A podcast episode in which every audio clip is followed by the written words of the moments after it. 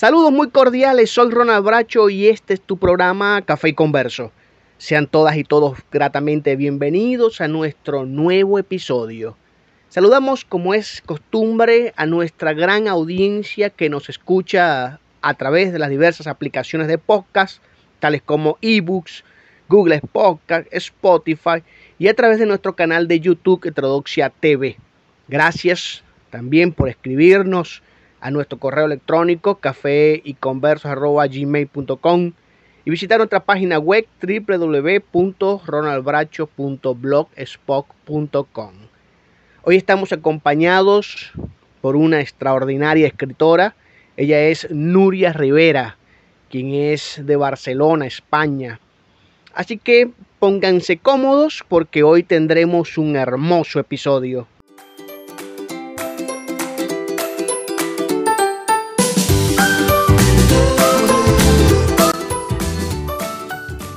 Nuria es de Barcelona, España.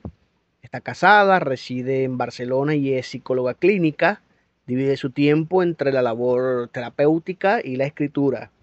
Ha publicado varias novelas con la editorial Penguin Random House bajo los sellos de Selecta, Vergara y Ediciones B. Se inició con historias contemporáneas, pero dio el salto a la novela histórica con esa locura llamada amor y quedó finalista en la novena edición del Premio Vergara de novela romántica.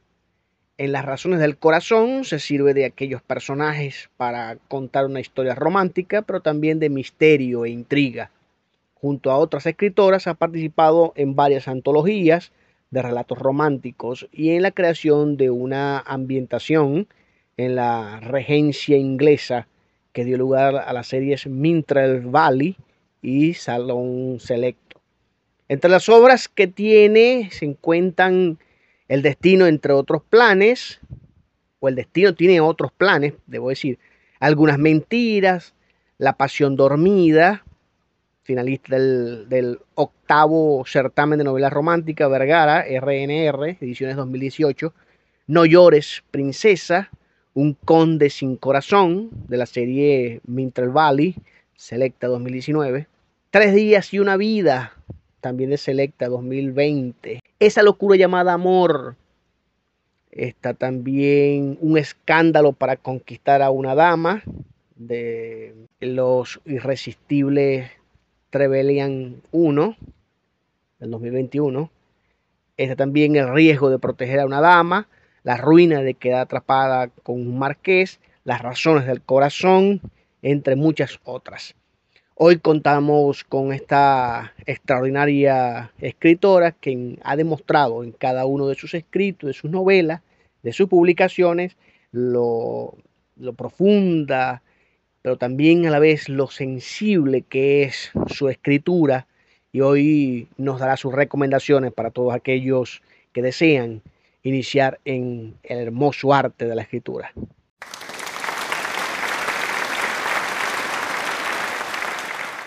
Saludos Nuria, ¿qué tal? ¿Cómo estás? Es un gusto para nosotros tenerte en nuestro programa Café Converso. Gracias por apartar un espacio de tu tiempo y estar con nosotros.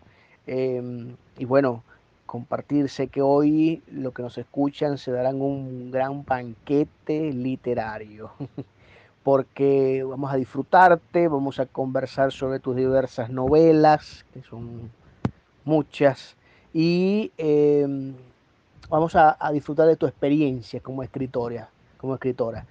Muy agradecido por tenerte con nosotros, Nuria. Hola Ronald, hola, hola a toda Venezuela. Yo un saludo desde, desde aquí, desde Barcelona y muy agradecida por haberme invitado a, a vuestro programa.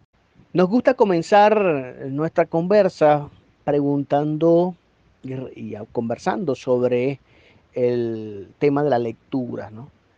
Eh, nos gustaría saber desde cuándo te diste cuenta que te gusta leer y si consideras que ha, han habido factores que han influido en ti en, en, la promoción y en ese, en ese gusto, en esa pasión por la lectura? Bueno, la lectura. Yo he de decir que, bueno, he leído desde siempre, desde pequeña, mi, mi madre, mi hermana mayor, mi abuela, o mi abuelo mejor, eh, eh, nos animaba mucho a leer. Recuerdo todos los domingos que salíamos con, con mi abuela y mi abuelo y, y nos, nos hacían comprar un libro, ¿no? Para, para pasar la mañana, para que nos entretuviéramos. Reconozco que... mm, que yo era más perezosa al leer que mi hermana, por ejemplo, pero eh, me gustaban repetir los libros, repetía la historia eh, y luego pues fantaseaba con que yo podía escribirlas, ¿no? Y entonces esa lectura me ayudó pues a inventarme mis, mis pequeños relatos, o sea, y te estoy hablando de, de siete años, ocho años, ¿eh? Entonces, bueno, si la lectura la tengo asociada a la escritura y la tengo desde, desde bien pequeña. Reconozco que también la lectura me ha ayudado en momentos difíciles en los que a lo mejor he pasado pues tiempo con un familiar, con mi mamá, por ejemplo, en el hospital, en esas horas tan grandes que se pasan en los hospitales cuando estás acompañando a algún familiar y, siempre llevaba un libro que leía yo o leía en voz alta a mi mamá o a mi papá y por lo tanto eh, la lectura siempre es un, es un lugar de refugio. Un lugar de refugio y también un gran acompañante, sin duda alguna, Nuria. Mira, y en materia de escritura, ¿tus inicios en la escritura han sido de forma autodidacta o formaste parte de algún círculo o taller de escritura? Bueno, yo he escrito desde siempre, pero bueno, pues de estas maneras en las que uno empieza a escribir, que bueno, escribir escribimos todos, ¿no?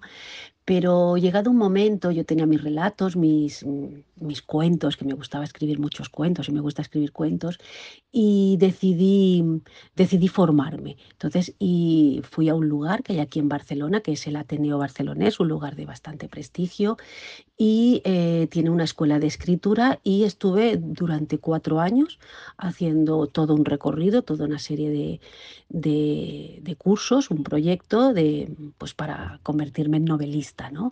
Em, para poder escribir novela. Entonces ahí aprendí técnicas de escritura, eh, cómo trabajar los diálogos, cómo crear los personajes, la psicología de los personajes, eh, bueno, pues cómo...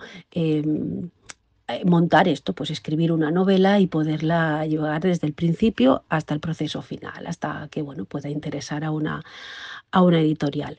Eh, reconozco que estaba apasionada haciendo ese, ese curso y algo que yo había vivido como muy, de una manera muy íntima, que era la escritura, y nunca había pensado en publicar nada, pues fue un momento en que pensé, bueno, pues quizá ahora sí que puedo, puedo enviar algo a alguna editorial o presentarme a algún, algún concurso de una forma más seria. Así que sí, yo me, me formé como escritora para poder lanzarme ya en esta, en esta nueva etapa. Y esa formación también pasa por el reconocimiento de quién uno es, ciertamente, Nuria.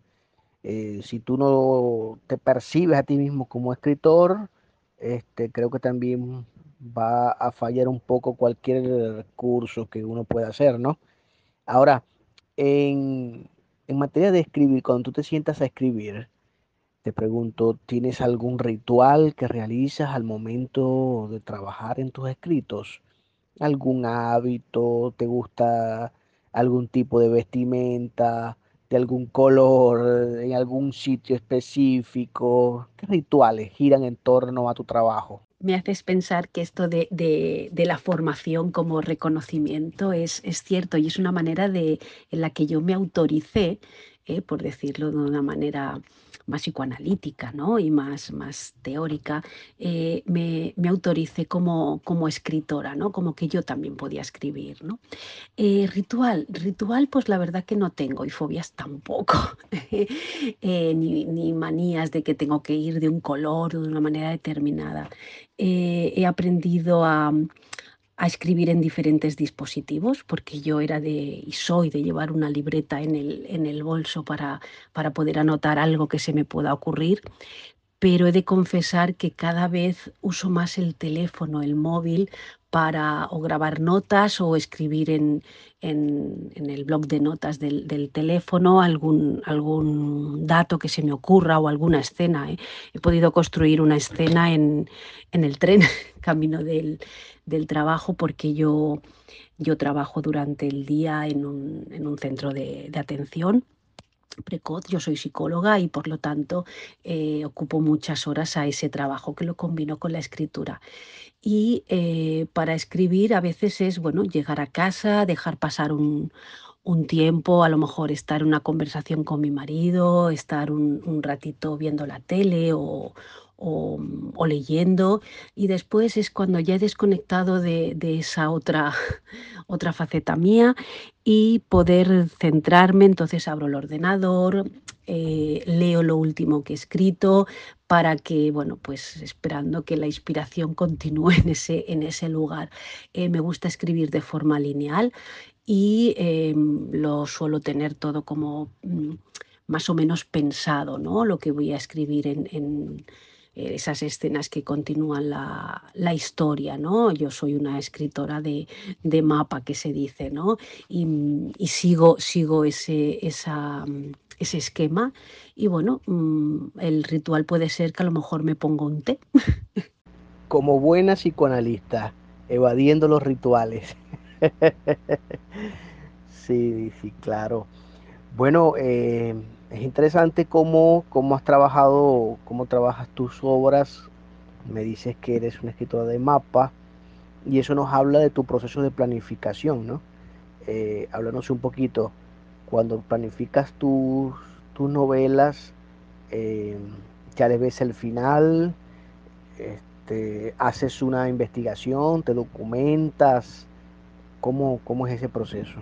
Mm, el proceso de, escritura es, es, algo muy, muy particular de, cada uno. Yo reconozco que, mm, que, me gusta tener pues, pensado el final ¿eh? cuando, cuando voy a empezar a escribir la novela, pero antes de empezar a escribir em, tengo un proceso muy largo. Primero eh, parto de una idea, pienso pues sobre qué quiero escribir, ¿no? Y suelo pensar un tema que me agradaría. Y bueno, pues eh, no sé, el, tema que, eh, que, me surja, por ejemplo, de mis últimas novelas, ¿no? el, el empoderar a la mujer o hacer una mujer fuerte, eh, que se presenta obstáculos o que tiene un deseo y un sueño. Entonces, a partir de, ahí, pues pienso qué personajes necesito, decido en qué lugar la voy a, la voy a ubicar. yo empecé con mis primeras novelas, son novelas contemporáneas, son novelas de, de una trama actual, escritas principalmente en primera persona y las ubicaba aquí en Barcelona. Me encanta hablar de mi ciudad, de Barcelona, de, mezclar sitios reales con otros ficticios. Y luego di el salto a la novela, a la novela histórica, eh, donde me siento muy cómoda y parece que, que aquí me he quedado en la novela histórica. Y bueno, el proceso es igual, pienso un tema, pienso qué personajes, eh, eh, busco un lugar, me, tengo un mapa de, Inglaterra ahora que estoy ubicada en la Regencia o en novela histórica, si la he ubicado en, Inglaterra o si la, si la he ubicado aquí en Barcelona, pues igual, pero me tengo que ir al siglo XIX, que es donde estoy ubicando mis novelas. Y, bueno, hago todo un proceso de documentación. Eh, Internet es un gran invento, la verdad, para mí el mejor del mundo, y eh, nos acerca muchísima información. Paso mucho tiempo buscando y documentándome eh, para mm, aspectos que me van a ayudar en todas esas ideas que, se me van ocurriendo para la novela. Y a la vez voy confeccionando pues, lo que se llama la escaleta, ¿no? donde ahí se van escribiendo pues, las escenas de que luego, bueno, pues formarán los diferentes capítulos. Y entonces, bueno, puede ser que algo no lo tenga documentado y en ese momento diga, ay, pues necesito una espada, pues me voy a buscar entonces una espada o qué pistolas había en aquella época o qué, qué momento político o qué políticos había en, en, la época de la que yo estoy hablando, por si voy a hacer alguna, alguna referencia. Para mí la documentación es un proceso muy importante porque eh, si algo no lo sé, no, no me atrevo a ponerlo. ¿no? Eh, me gusta mezclar datos históricos con ficticios, como ya he dicho, y bueno, después finalmente ya me pongo a escribir. Y entonces, bueno, pues ahí es donde ya surge la imaginación, la inspiración, las musas y bueno, y va saliendo la, la novela. Ese sería el, el proceso. Pero a veces ocupo más tiempo en documentarme que en escribir. Estamos conversando con Nuria Rivera, escritora, gran escritora española y gran amiga de esta casa, y nos está comentando sobre su experiencia en el proceso de escritura. Eh, Nuria, queremos saber, por ejemplo, cuando, cuando revisamos tu novela, tu novela Algunas Mentiras, nos percatamos de varias cosas, entre ellas realmente eh, Nuria Rivera cree en una atracción casi mágica que puede existir entre las parejas o en una pareja. Si sucede realmente lo que les pasó a Alex y Lía. Bueno, me gustó, me gustó jugar con, esto de que a veces eh, el destino está determinado, ¿no? Em, esta, esta novela He de confesar que es la primera novela que yo escribí, aunque salió publicada en segundo lugar. Y em, bueno, me gustó, me gustó la historia de, unos padres amigos eh, y me gustó, pues bueno, cómo se, creo que acabo de hacer un spoiler, pero bueno, eh, eh, de cómo se conocen estos, estos personajes, de cómo la atracción surge. Y eh, no hemos de olvidar que estamos en, una novela en la que es ficción y en la que hay que poner algo de la magia del amor y bueno, eh, está predeterminado el destino, pero también la mano de la escritora que hace que se conozcan estos, estos estos personajes, ¿no? Y bueno, no quiero, no quiero que se me escape nada más de, la, de la, historia, pero bueno, era una manera de poner un poco, después de, desordenar las vidas, poder ordenarlas un, poquito. Y cuando hablas de amor, debemos preguntar, ¿qué tan peligroso es bailar con un duque? pues, pues en, este caso es, es, peligroso, es peligroso.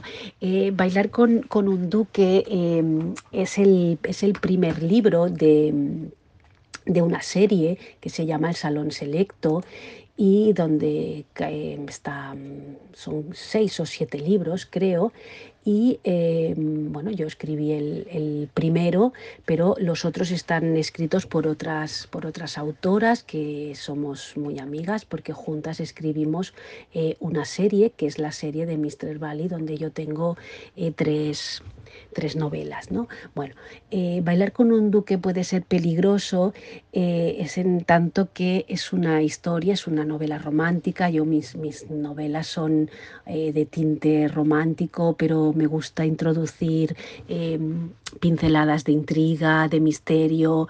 Em, lo digo desde el humor, pero me gusta poner algún muerto en, las, en las, novelas porque em, me gusta combinar estos dos géneros, ¿no? El romance y la, y la intriga y el misterio.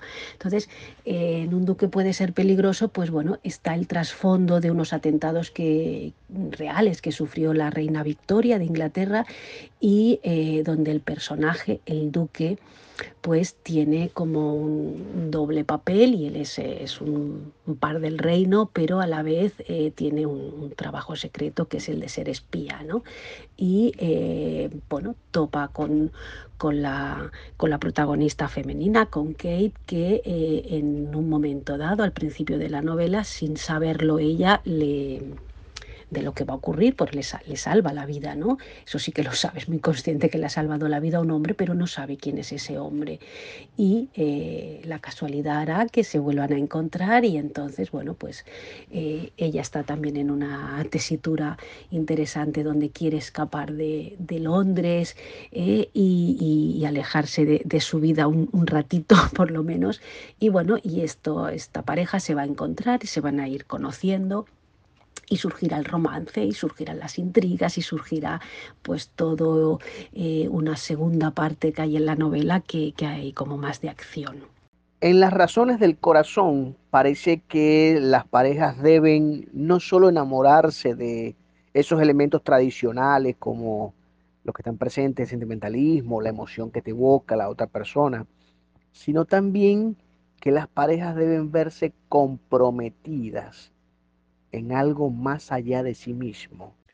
Las, razones del corazón es una novela muy importante para mí. Em, no es la segunda parte eh, de mm, esa locura llamada amor, pero sí que mm, los personajes nacen ese, en, esa otra, en esa otra novela y em, eh, estamos hablando del siglo XIX, del final del siglo XIX, estamos hablando de la que está, está ambientada en, en Barcelona y eh, no tenemos que perder de vista la posición de la mujer, que bueno, la mujer su aspiración en la vida era casarse, hacer un buen matrimonio, si era de la burguesía, como es el caso de, la protagonista, y no se esperaba de ella nada más, que se casara, que atendiera al marido y que tuviera hijos, que creara una familia. ¿no? Entonces, esta, este, esta personaje, el personaje femenino de esta, de esta novela, eh, yo lo convertí en, médico, eh, como una de las primeras médicos que se habían licenciado en la Facultad de Medicina de Barcelona en aquella época.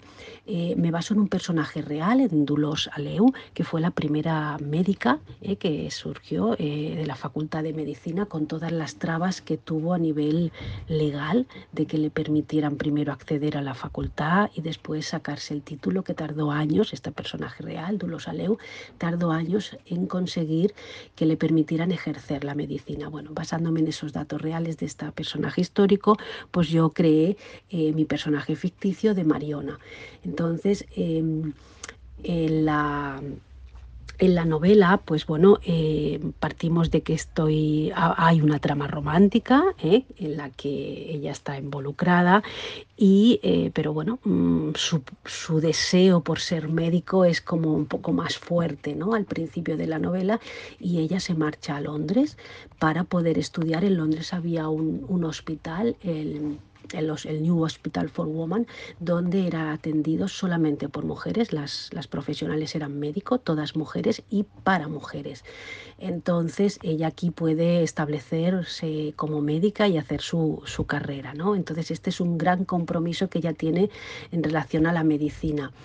Y luego está Bernat, que es el, protagonista masculino, que él, bueno, pues em, es un hombre que adinerado, no es de la nobleza, es de la, es de la burguesía, eh, tiene una un pasado traumático en relación a su padre, ¿no? que su padre está muerto y él, bueno, pues eh, al principio pues fue un poco, poco tarambana, que decimos por aquí, ¿no? un canalla, ¿no? en el sentido de, de que despilfarraba, era bueno, pues un poco libertino, ¿no? un poco y resulta que es el mejor amigo del hermano de Mariona y entre ellos ha, habido algo, se, entre, se que ha podido haber algo, pero eh, él la deja, la deja marchar. ¿no? Entonces él cuando cambia también su vida porque se hace periodista. ¿no?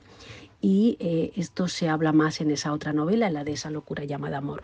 Pero él se hace periodista, un periodista serio y destapa pues bueno, pues situaciones de corrupción, situaciones de de corrupción política y em, estos son unos compromisos muy fuertes que tienen estos, estos personajes en relación a, su, a sus trabajos. ¿no? Y bueno, de alguna manera eh, esta, esta manera de ver de ellos dos el mundo hará que, que se puedan unir para investigar algo ¿no? que, les, que, surge, porque bueno, Mariona está en Londres, pero tendrá que regresar por un suceso que ocurre en, Barcelona, ¿no? que es el atentado con bomba que hubo en el Teatro del Liceo en 1893. Yo utilizo ese suceso real como como el centro del dato histórico y ubicar la novela en, ese momento convulso de la Barcelona con, con bastantes grupos anarquistas, con muchas huelgas, con, muchos atentados y lo, lo, introduzco en la novela como el trasfondo histórico. ¿no? Entonces, bueno, ellos en este trasfondo histórico van a investigar qué ocurre eh, con la desaparición y ataques a algunas mujeres, que esa es la trama ficticia, ¿eh? pero que hace que ellos pues bueno, pues se vayan uniendo.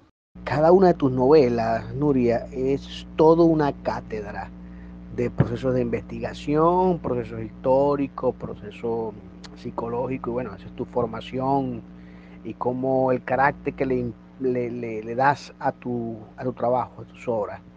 Me hablaste de una novela también muy importante, Esa locura llamada Amor, y según la experiencia de Gonzalo e Inés en esa novela, ¿qué le dirías a esas personas que están teniendo rupturas de tipo amorosa?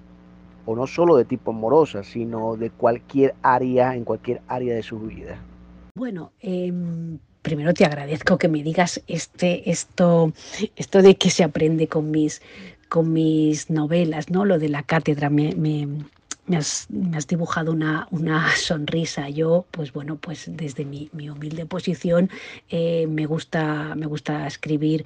Eh, mm, ya que lo hago, pues intentar hacerlo lo mejor posible, pero sobre todo me gusta poner, pues bueno, pues eh, algunas frases, algunos pensamientos que puedan que puedan leerse entre líneas, ¿no? Y que, el lector pues no solamente vea que detrás hay un gran proceso de documentación y que, bueno, pues hay una historia que está todo como muy hilado, que no hay flecos sueltos, pero también frases que, de pensamientos que le puedan ayudar al lector o la lectora eh, sobre su vida, ¿no?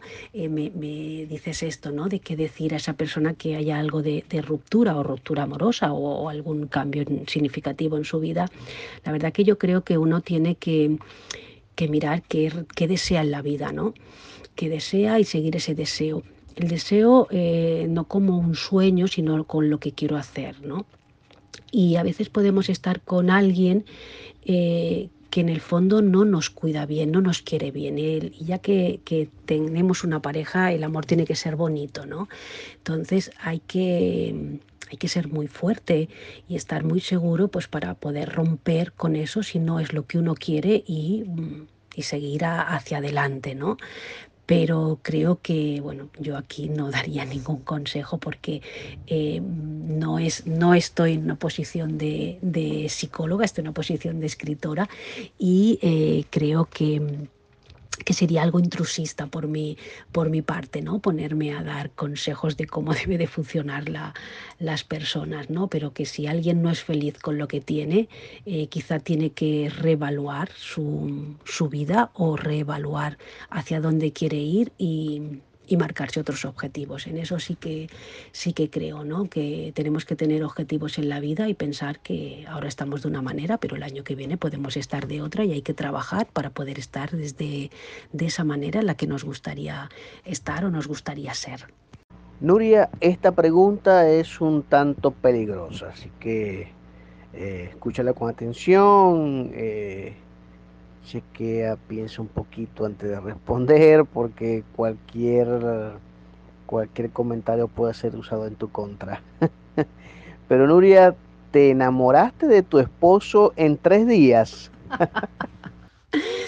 bueno, eh, quizás, quizás enamorarse en tres días, está, está tres días y una vida. Qué bonito, qué bonito ese libro. Em, bueno, yo de mi esposo sigo enamorada, llevamos muchos años, muchos años juntos.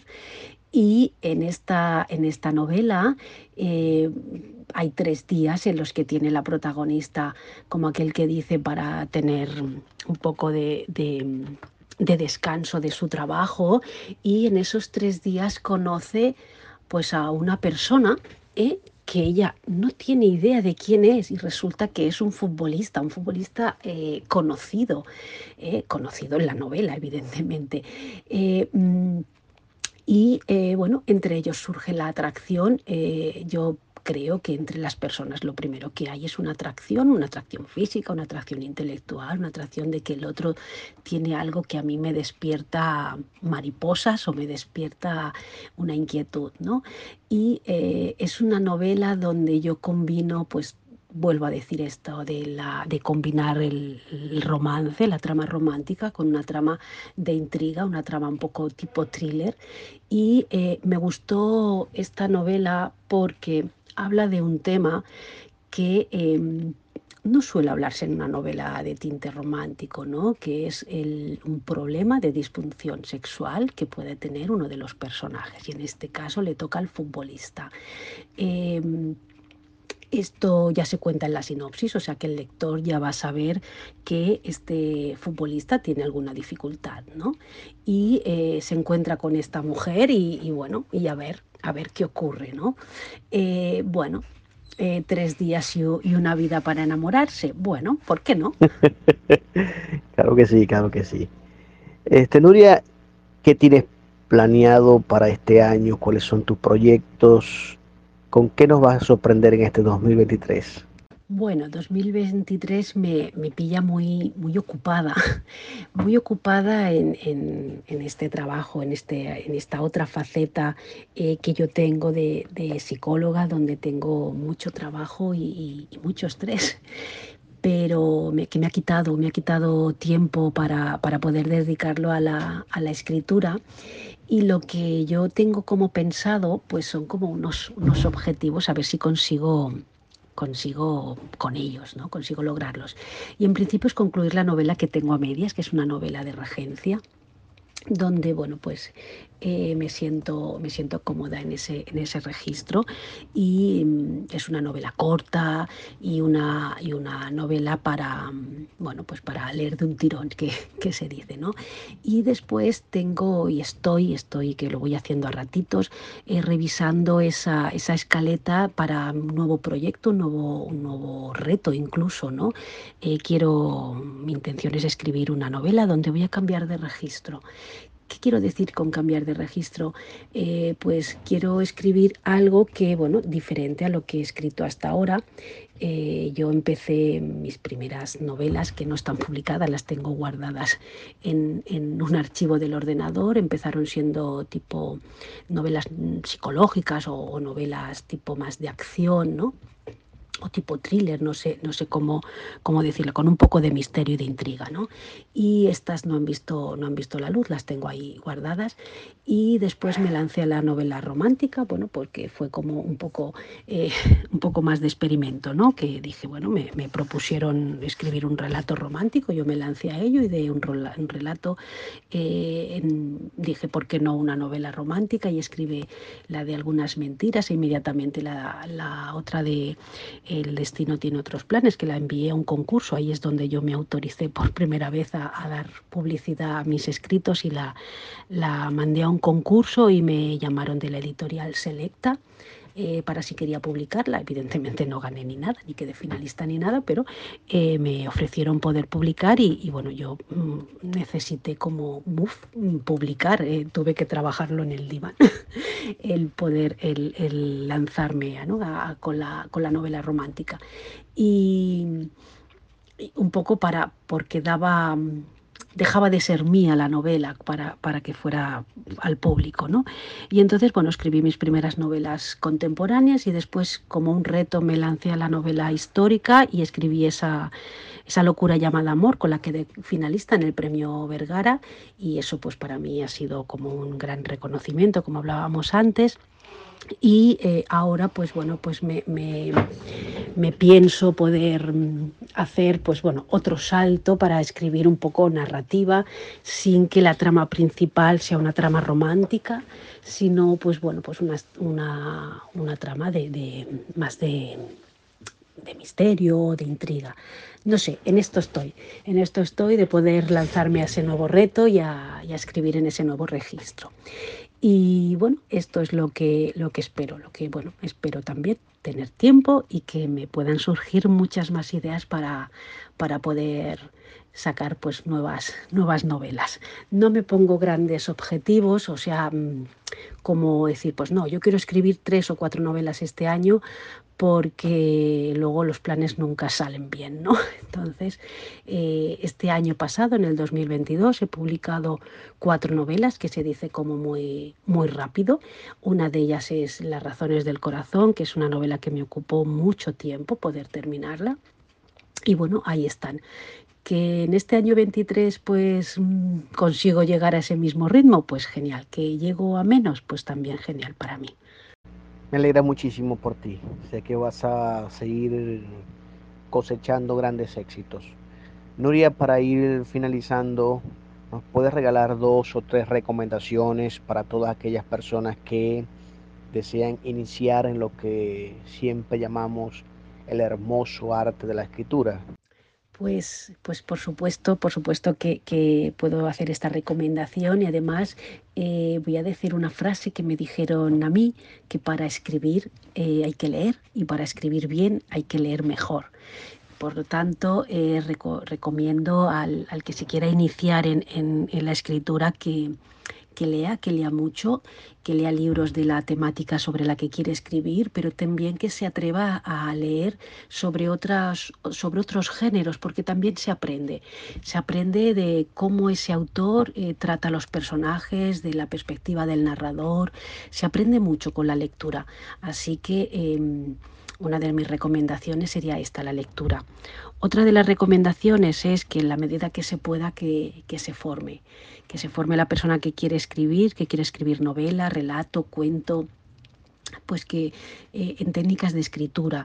Em, es importante que cuando uno está escribiendo una, novela o un relato o un cuento, eh, cuando está haciendo un, texto literario, eh, que no haya faltas de ortografía y que luego se cuiden mucho las estructuras, las, los aspectos mm, pues, semánticos y, literarios, ¿no?